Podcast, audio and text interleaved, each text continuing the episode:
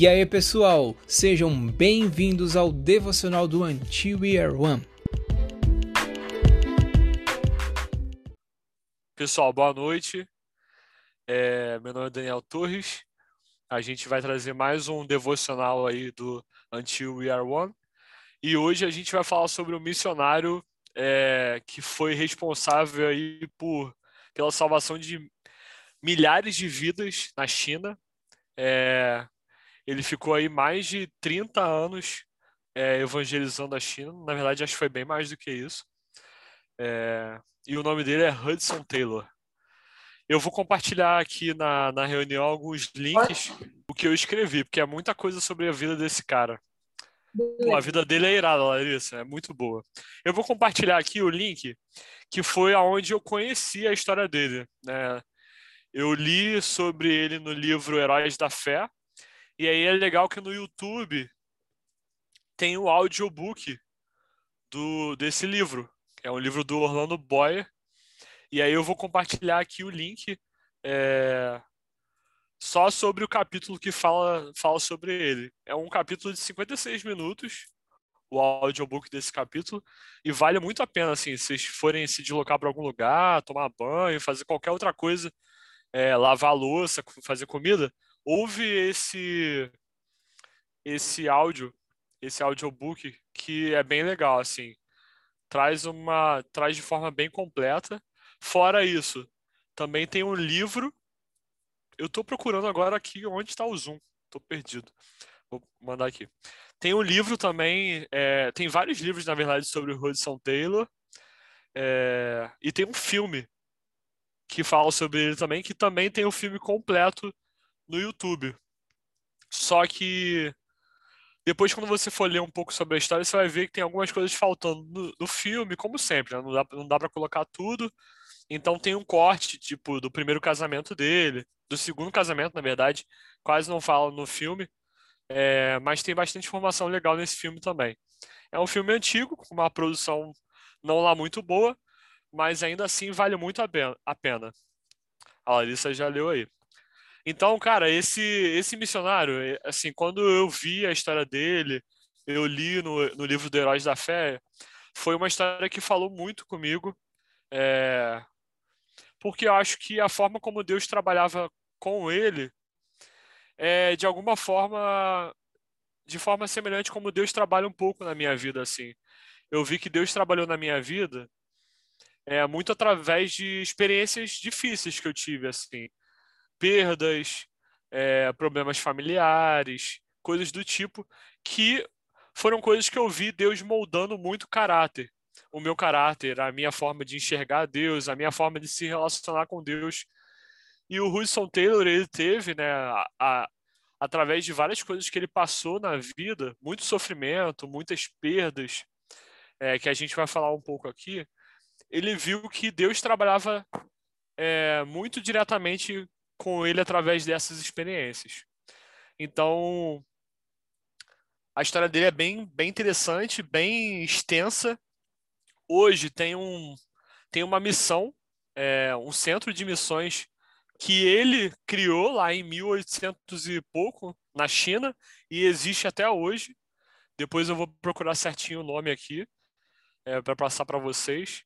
Mas, ou seja, tudo, tudo aquilo que Deus operou na vida dele permanece e continuou permanecendo até hoje. É, até hoje existem pessoas que são muito influenciadas pela vida dele, pela história dele e pela missão que ele fez ali na China, né? É, no final eu vou falar qual, quais foram os resultados da vida dele, né? Quantas pessoas foram salvas através da vida dele, quantos missionários foram para a China por causa é, do, do centro missionário que ele acabou criando ali. Então ele impactou de fato é, em uma geração inteira, em muitas pessoas, em milhares de pessoas, é, foi muito importante toda a atuação que Deus teve através da vida dele. Então, vou começar contando um pouquinho. Tem muita coisa para falar sobre ele, mas nem eu tive tempo para estruturar bem isso. Eu consegui pegar de fato hoje, né? É, como também tem muita coisa que não tem nem como falar, sabe? Nem, nem como colocar num livro, porque Deus operou muita coisa na vida dele de fato. Então, assim, vou falar por alto missão para o interior da China, isso aí. Eu não sei se você lembra o nome em inglês. É o OSC, alguma coisa assim.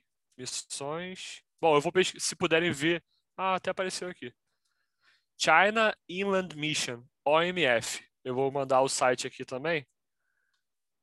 É, para se vocês quiserem saber, quem sentir aí que tem chamado para ir para a China, é, acho que eles são um bom contato para para falar sobre.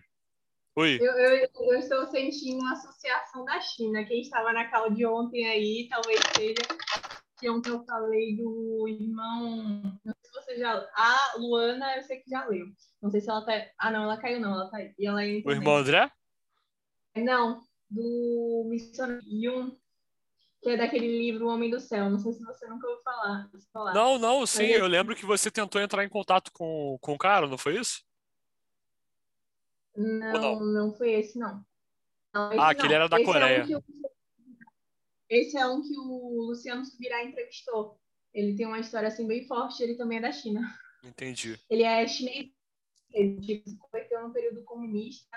O pai dele tinha duas semanas de vida e Deus curou, sabe? Jesus apareceu para ele, é uma história que deu procure. Mas estou sentindo aí que tem alguém que tem que ir para a China, hein, galera? Estou sentindo. é, fala Deus, amém.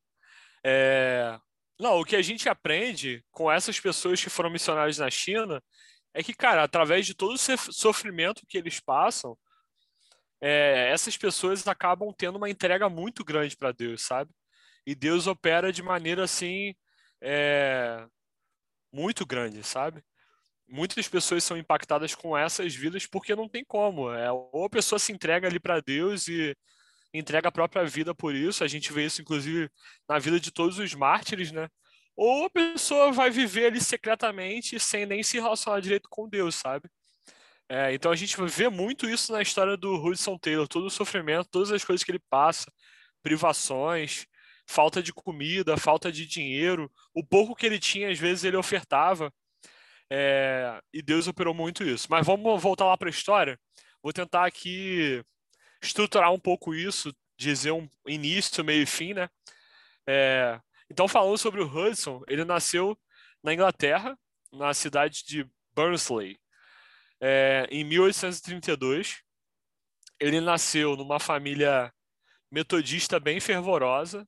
É, o pai dele não era não era convertido e no dia do casamento, Tiago Tiago Taylor, nome do pai dele, no dia do casamento dele, ele se converteu ali de joelhos, é, antes da noiva entrar na igreja. Ele teve uma experiência com Deus ali, ele se converteu.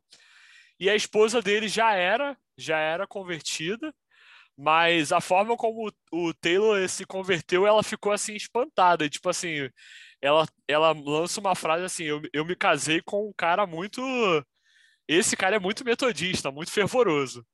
Mas ela também cresceu na fé, né? E a família em si, onde Taylor nasceu, é, foi uma família assim muito entregue a Deus. É, o Tiago Taylor, ele passava, ele te, eles tiveram oito, oito filhos, né? Se eu não me engano, foram oito filhos. Não, cinco filhos.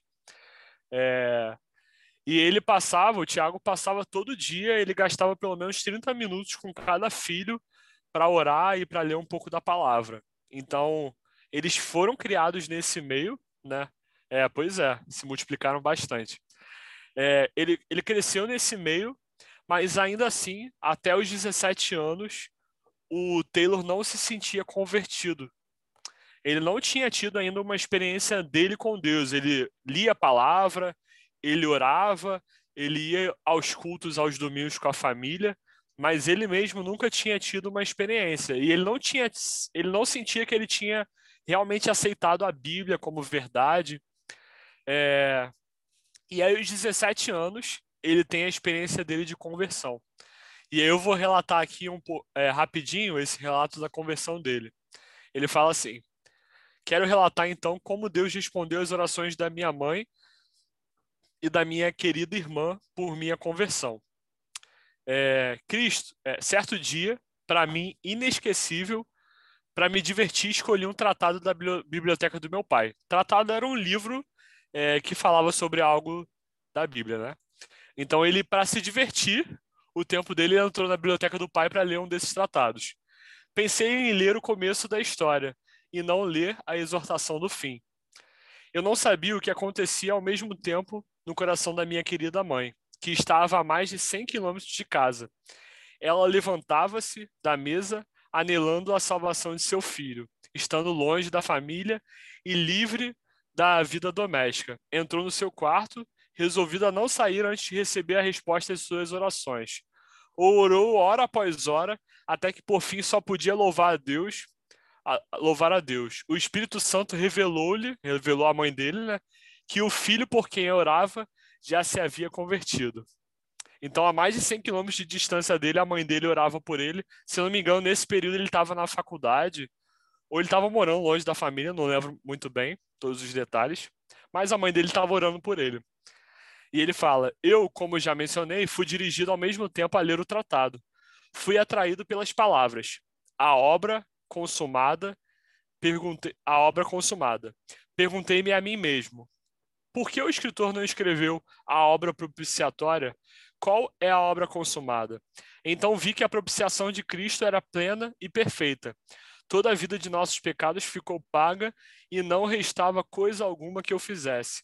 Então raiou em mim a gloriosa convicção fui iluminado pelo Espírito Santo para reconhecer que eu somente precisava de prostrar-me, aceitando o Salvador e a sua salvação.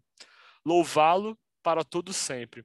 Assim, enquanto minha mãe, minha querida mãe, no seu quarto de joelhos estava louvando a Deus, eu também louvava a Deus da biblioteca de meu pai, onde entrara para ler o livrinho. Então essa foi a experiência dele de salvação, né? A mãe orando por ele, e ele provavelmente constatou que foi no mesmo tempo depois conversando, conversando com a mãe dele, né? Mas ele olhando e lendo essa passagem, né, sobre que a obra de Cristo foi consumada na cruz, ele conseguiu, ele teve uma experiência com o Espírito ali, ele realmente teve o seu coração é, transformado e ele aceitou ali a salvação de Cristo né, na cruz pela vida dele. Muito interessante isso como Deus opera, né? Eu acho sempre essas experiências de conversão uma parada muito muito incrível, assim, porque a gente nunca sabe como ou quando Deus vai operar, mas ele opera na vida daqueles que, que ele determinou, né, ou resolveu se relacionar, né? É... E aí o Taylor, ele sempre dizia, antes de se converter, né, antes de fato ter essa convicção em Deus, ele sempre falava que o dia que ele se convertesse, que ele acreditasse que a Bíblia fosse realmente verdadeira e a palavra de Deus, que ele ia se entregar totalmente. Ele dizia assim: se eu aceitasse a Bíblia, ao menos faria tudo para seguir o que ela ensina. E no caso de achar que tal coisa não era prática, lançaria tudo fora. E ele fala isso por quê? Porque ele via muitos dos seus amigos que não eram cristãos é, totalmente céticos quanto ao cristianismo. Porque esses amigos, a maior coisa que, a maior crítica que esses amigos dele falavam era que muitos se diziam cristãos, mas não viviam uma vida realmente que representava o cristianismo.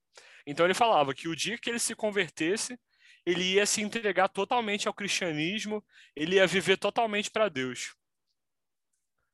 É, então depois que ele tem essa convicção e, e ele diz que ele ia realmente se entregar a Deus, ele ele começa ali a não se não se contentar em somente ir para a igreja no domingo com os pais, ou ler a Bíblia, ou orar. Ele queria fazer mais. Ele sentia que Deus tinha chamado ele para se entregar de uma forma mais profunda, mais total. Então ele e a irmã dele, Amélia, é, depois ali de conversarem e orarem a Deus, eles decidiram que eles não, eles iam parar de ir no culto somente e eles iam começar a evangelizar na cidade deles, principalmente nas regiões pobres ali da Inglaterra. Então eles começaram a bater de porta em porta para falar de Deus e explicar do evangelho e anunciar a salvação. Esse foi o começo da caminhada dele realmente como um evangelista, né, como um missionário. Ele começou ali na cidade dele a pregar o evangelho de porta em porta com a irmã dele para para realmente não ficar ali só numa vida pessoal, sabe? Só ele Deus, ou só ir à igreja e contentar ali com uma rotina diária de, ah, de cristão, sabe? ele queria fazer mais. Ainda assim, depois que ele começou a fazer isso com a irmã dele, ele ainda achava, ele tinha dentro dele é, a certeza de que Deus ainda queria que ele se entregasse mais. E a partir disso, é, a partir disso ele ele sente que de alguma forma Deus estava chamando ele para pregar o evangelho na China.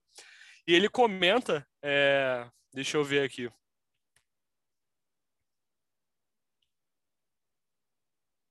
Ele fala assim: se Deus rompesse o poder do pecado e salvasse em espírito, alma, corpo para toda a eternidade, ele renunciaria tudo na terra para ficar sempre ao seu dispor. Acerca dessa experiência, foi ele mesmo que se expressou. Nunca me esquecerei do, do que senti então. Não há palavras para descrever. Senti-me na presença de Deus, entrando numa aliança com o Todo-Poderoso. Pareceu-me que ouvi enunciadas as palavras: Tua oração é ouvida. Todas as condições são aceitas. Desde então, nunca duvidei da convicção de que Deus me chamava a trabalhar na China. E ele pensava muito na China, porque ele sempre pensava e ele discutia ali com é, a família dele e as pessoas da igreja, é, como haviam a, a, grande quantidade né, de pessoas na China, na época representava mais de um quarto, se eu não me engano, um quarto da população mundial já naquela época, é, tinha na China. E ele ficava pensando quantas pessoas morriam na China sem, ne sem nem nunca ouvir falar do evangelho, né? Então isso começou a consumir o coração dele, a queimar, e ele realmente sentiu que Deus estava chamando ele para ir pregar o evangelho para a China.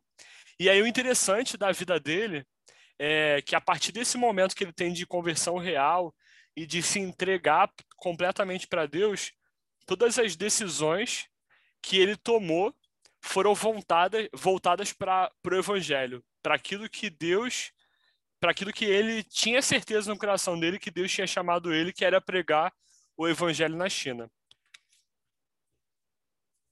Então, a partir dessa convicção, ele começou a fazer é, a faculdade de medicina, porque ele achava que a faculdade de medicina ia ser muito útil para ele para ser um instrumento né, dele pregar o evangelho na China. E ele começou também a fazer um curso de teologia para se preparar realmente ali é, na palavra e entender de fato o evangelho para conseguir pregar o evangelho real para as pessoas ali da China. É, só que ele não sabia nada de chinês e isso era uma barreira gigante, né?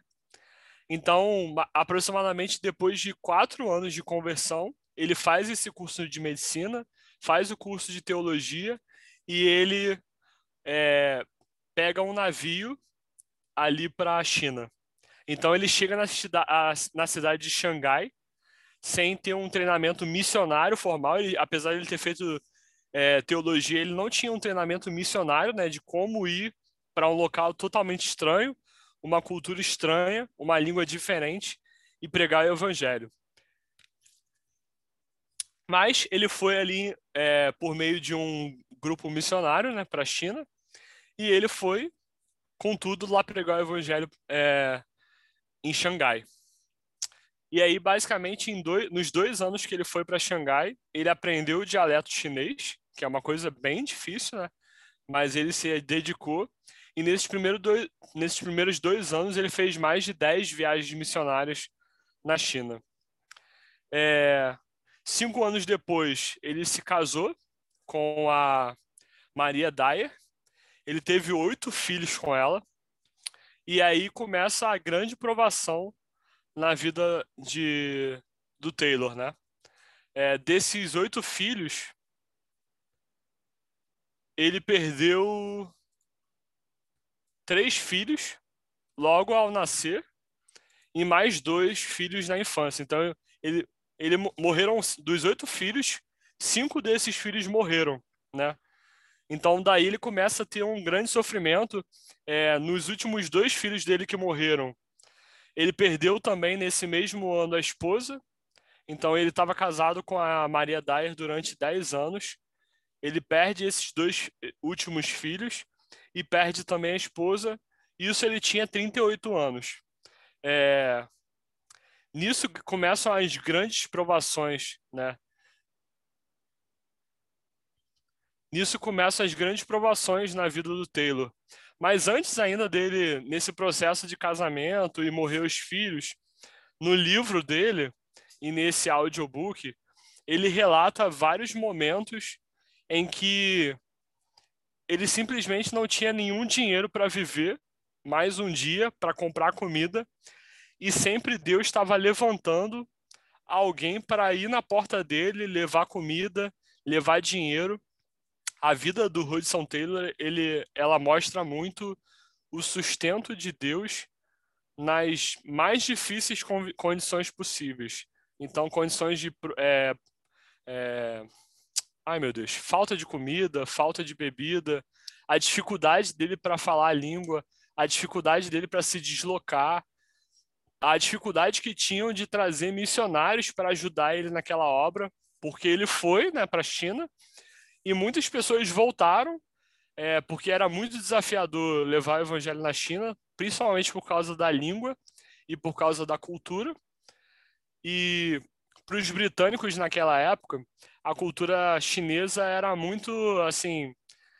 Eles viam os chineses como um povo um pouco burro, é, necessário de ser colonizado. Então, a cultura chinesa para eles era uma coisa meio assim. É, eles tinham um pouco de aversão, né? E aí é, é bem interessante o que o Hudson faz e que me lembra muito Paulo. Deixa eu ver a passagem aqui de Paulo. É... Paulo, em 1 Coríntios, ele fala que tornei-me judeu para os judeus a fim de ganhar os judeus, para que os que estão debaixo da lei, para, para os que estão debaixo da lei, tornei-me como se estivesse sujeito à lei, a fim de ganhar os que estão debaixo da lei.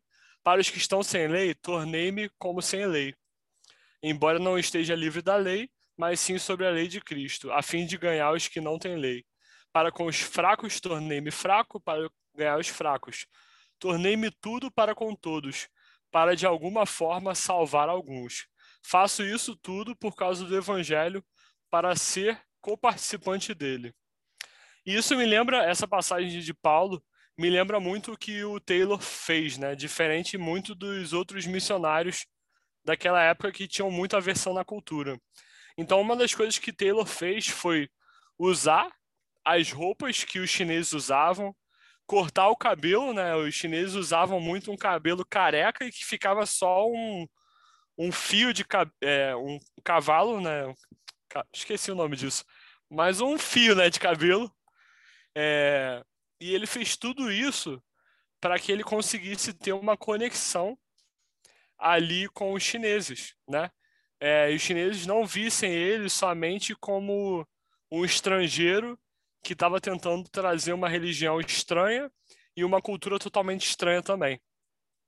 Então, para ele levar o evangelho, ele fez tudo isso. Ele mudou as vestes, ele mudou o corte de cabelo, ele aprendeu chinês. E nesse processo, muitos dos missionários na época, o filme mostra bastante isso, tiveram muito muita aversão àquilo que ele fazia. Ele foi muito criticado por tudo isso muitas pessoas mesmo deixaram ele meio que de lado, sabe? Falavam mal dele, falavam que ele era totalmente radical, que aquilo que ele estava fazendo era loucura, não era certo. Muitas pessoas não apoiaram ele.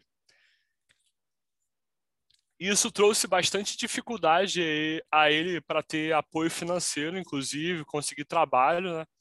Mas ainda assim, tudo que ele fazia, ele fazia com uma visão de que Deus ia sustentar ele que a obra, antes de tudo, era de Deus e que Deus tinha chamado ele para fazer essa obra e que por isso Deus ia abrir todas as portas necessárias, todo o sustento para que o, evangelho fosse pregado e para que ele continuasse a fazer aquilo para que Deus pra, para o qual Deus o chamou. Então ele faz tudo isso.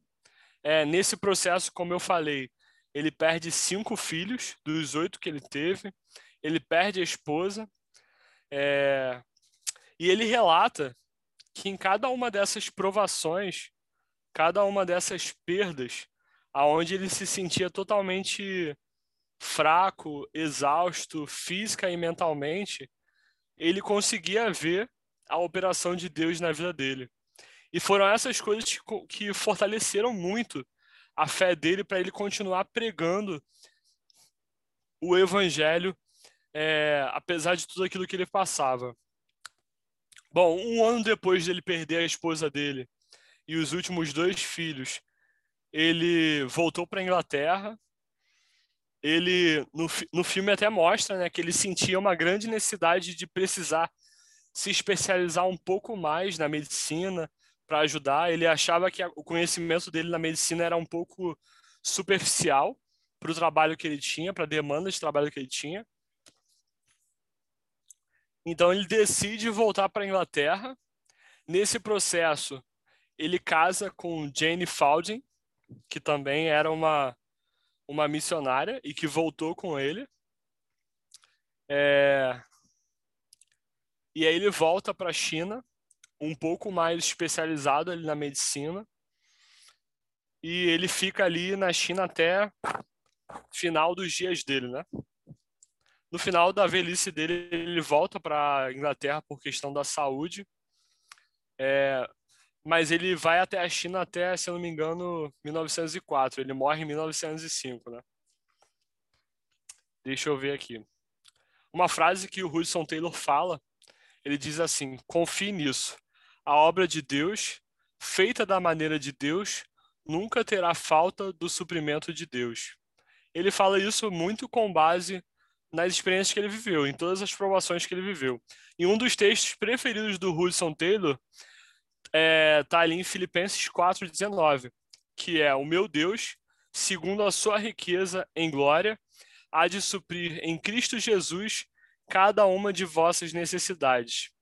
Essa era uma das passagens assim que Deus sempre falava com ele, né? Em cada necessidade que ele passava, perda, é, necessidade, Deus sempre falava com ele através desse versículo de Filipenses. Então foi como eu falei, né? Ele via que tudo que acontecia na vida dele, todas as provações, tudo isso era um instrumento de Deus para operar através da vida dele e para fortalecer ele na fé, fazer com que ele tivesse mais intimidade em Deus, e isso forjava ele para ele pregar um evangelho para toda aquela gente ali da China, né? E nada, nenhum desafio sobre a, contra a vida dele, ameaça, nada disso parou ou impediu que ele fosse ali em várias províncias aonde muitos cristãos nunca tinham ido para pregar o evangelho àquelas pessoas. Como eu falei, ele viu o sofrimento como uma maneira usada por Deus para aprofundar e incentivar a sua experiência de união com Cristo. Ele diz assim: e somente no julgamento da graça de Deus que sua beleza e poder podem ser vistos. Então, todas as nossas provações de temperamento, circunstâncias, provocações, doenças, desapontamentos e privações darão o melhor polimento ao espelho e nos capacitarão a refletir mais completa e perfeitamente a glória e bem-aventurança de nosso Mestre. É... No final, ele diz assim: finalmente, sua experiência de doce união com Cristo durou porque ele abraçou a absoluta bondade e soberania de Deus em seu sofrimento e sua união com Cristo. Quando ele tinha 52 anos estava confinado na cama e se sentindo esquecido, ele escreveu: Então, decida que Deus é infinitamente soberano e tem o direito de fazer o que quiser com o que é seu. E ele não pode explicar a você mil coisas que podem confundir sua razão em seu, em seu tratamento com você. Ou seja, ele sabia que, cara, para a glória do nome de Deus, Deus podia fazer qualquer coisa com a vida dele. Se fosse necessário ele perder filhos, ele passar por fome, por perseguição, ele entendia que isso era um agir de Deus, era a vontade de Deus para que aquilo que Deus tinha planejado se cumprisse através da vida dele. É, isso fala muito comigo assim sobre o como o nosso sofrimento, as coisas que a gente passa, que são, ao meu ver, pelo menos tudo que eu passei é infinitamente menor do que ele passou. Não que isso deva ser menosprezado, né? O nosso o nosso sofrimento não deve ser servido para comparação. e a gente não deve é, diminuir o sofrimento do nosso próximo, por mais que aos nossos olhos pareça pequeno, mas cada sofrimento que a gente passa, eu vejo realmente na minha vida e aquilo que eu já vivi como instrumento de Deus poderoso para moldar o nosso caráter, para nos transformar em um instrumento na mão de Deus, para nos fazer pessoas de fato úteis para o Evangelho. E aí, por final, sem querer prolongar mais muita coisa. É... Fala assim: Hudson Taylor permaneceu na China e, quando dormiu no Senhor, em Changsha, em 1905, com 73 anos, antes que os comunistas tomassem o país que ele tanto amava, havia lá deixado 250 pontos missionários, com 849 missionários da, Inglaterra e 125 mil chineses, cristãos, dando testemunho do Evangelho. Sua vida é um dos mais impressionantes registros da história do evangelismo e um dos maiores testemunhos da fidelidade do Senhor e a Ele. Extraído do livro Cântico dos Cânticos, o, o misterioso romance que fala sobre a vida dele também. É... Bom, é o que eu tinha separado para trazer aqui como eu falei, é uma história. É, essa foi uma das primeiras histórias missionárias que eu tive conhecimento. Na verdade, a partir da história dele, eu comecei a ter bastante interesse sobre é, história de outros missionários, o que, que Deus tem operado hoje através das missões que muitas vezes no nosso dia a dia de igreja é pouco falado, né? É, a gente acaba não tendo, se a sua igreja não tem muito um perfil missionário, a gente acaba não tendo muito acesso sobre essas informações. Esse livro, Heróis da Fé, é um livro bem legal porque ele traz um panorama sobre a vida de vários missionários, alguns bem recentes. E a história dele me impactou muito, assim. Eu lembro que quando eu li a história dele, eu me senti assim fazendo muito pouco sobre pelo evangelho, sabe? É, e com uma necessidade de me entregar mais, assim. Esse é o objetivo das histórias desses missionários, realmente tem que servir para a gente como um fogo, um, um exemplo de como Deus ele se manifesta na vida daqueles que se entregam totalmente. E, obviamente, não é porque você hoje não está na China pregando o evangelho para várias pessoas que você não se entregou a Deus, não é isso. Deus tem uma obra específica para a vida de cada um.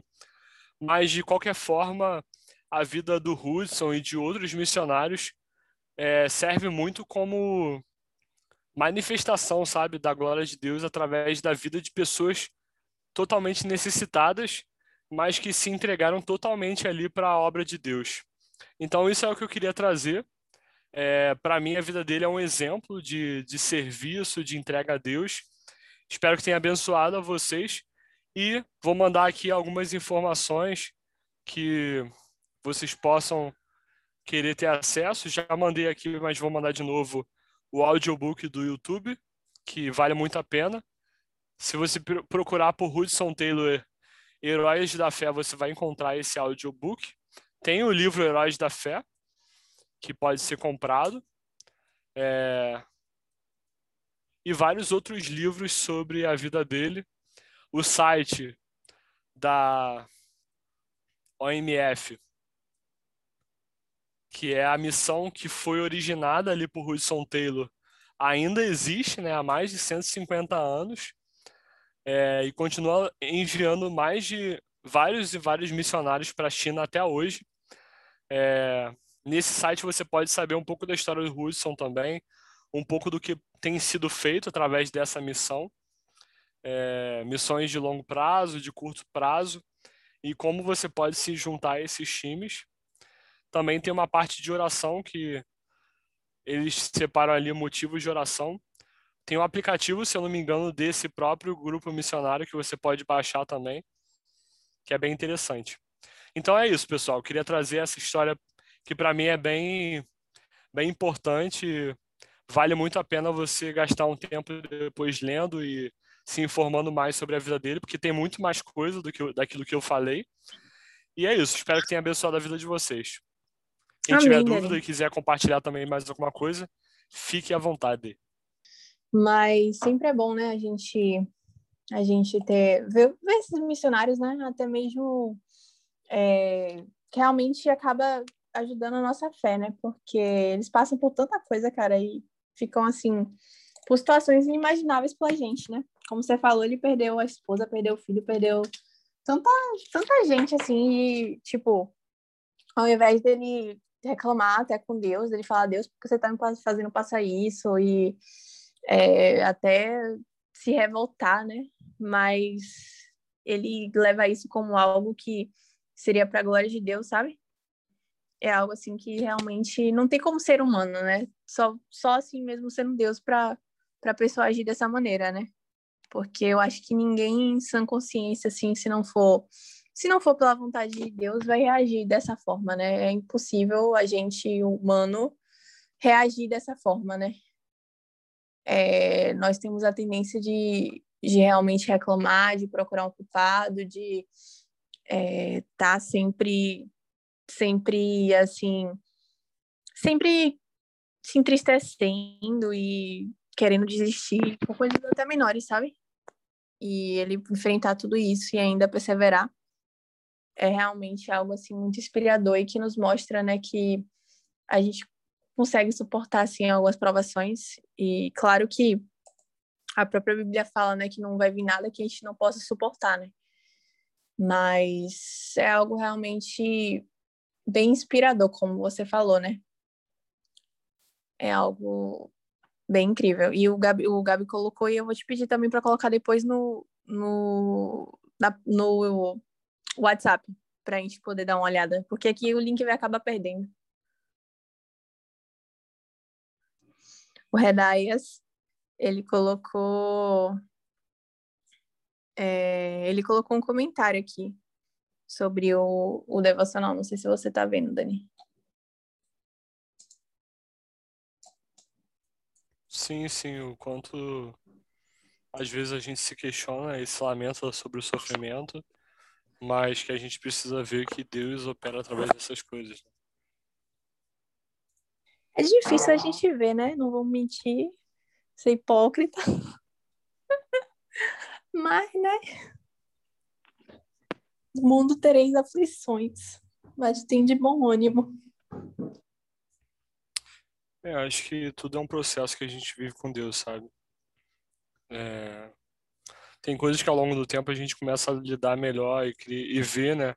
A gente olha para trás assim e vê coisas que a gente já passou, sofrimentos, e a gente consegue perceber o quanto Deus operou em relação àquilo essas coisas muitas essas coisas servem como como alicerce, sabe, da nossa fé, porque a gente começa a entender e não só entender e conhecer o Deus que a gente serve e ver que ele está no momento de, de sofrimento e ele muitas vezes, muitas vezes ou todas as vezes, né, é quem permite ou é, traz aquela situação de sofrimento para que o nome dele seja glorificado, sabe?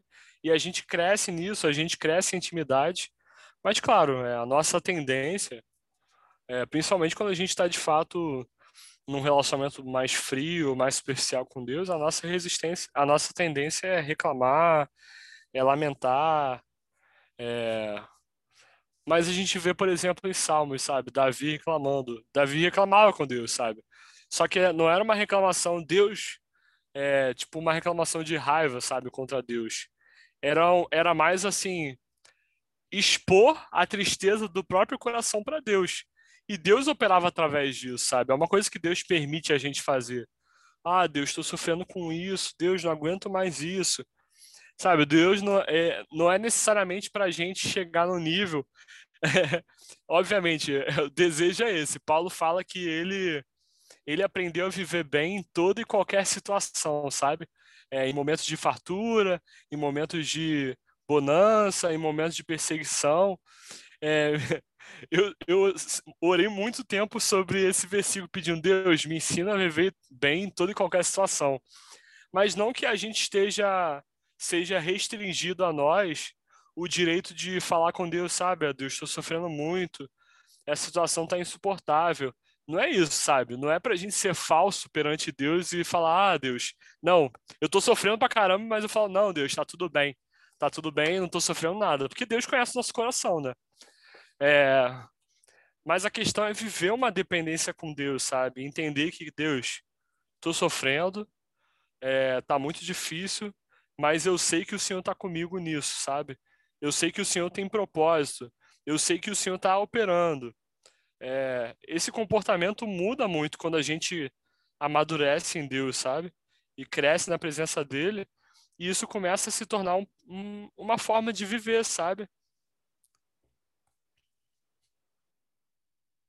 Amém. Amém, verdade, Dani. Realmente, eu acho que você ia gostar também bastante da história do irmão Ion. Procure depois a, a, história dele. Ele tem até uma entrevista com o Luciano Subirá. A história dele também é muito impactante. Até a forma como ele se converteu. Tipo, é, a mãe dele se converteu primeiro na casa deles. Eles moravam na China, na época, quer dizer, a China comunista. Era 1950 e pouco, se eu não me engano. E aí a mãe dele teve um sonho, teve uma visão, sei lá, com Jesus. E aí depois apareceu uma missionária e pregou para ela. E ela só aceitou porque ela queria comer, ela estava com fome. E o pai dele tava com câncer, né? Tava com, só ia ter tipo duas semanas de vida. Aí eles oraram, o pai dele foi curado desse câncer. Depois tem uma parte, um trecho também que é bem interessante, né? Só vou dar um breve resumo.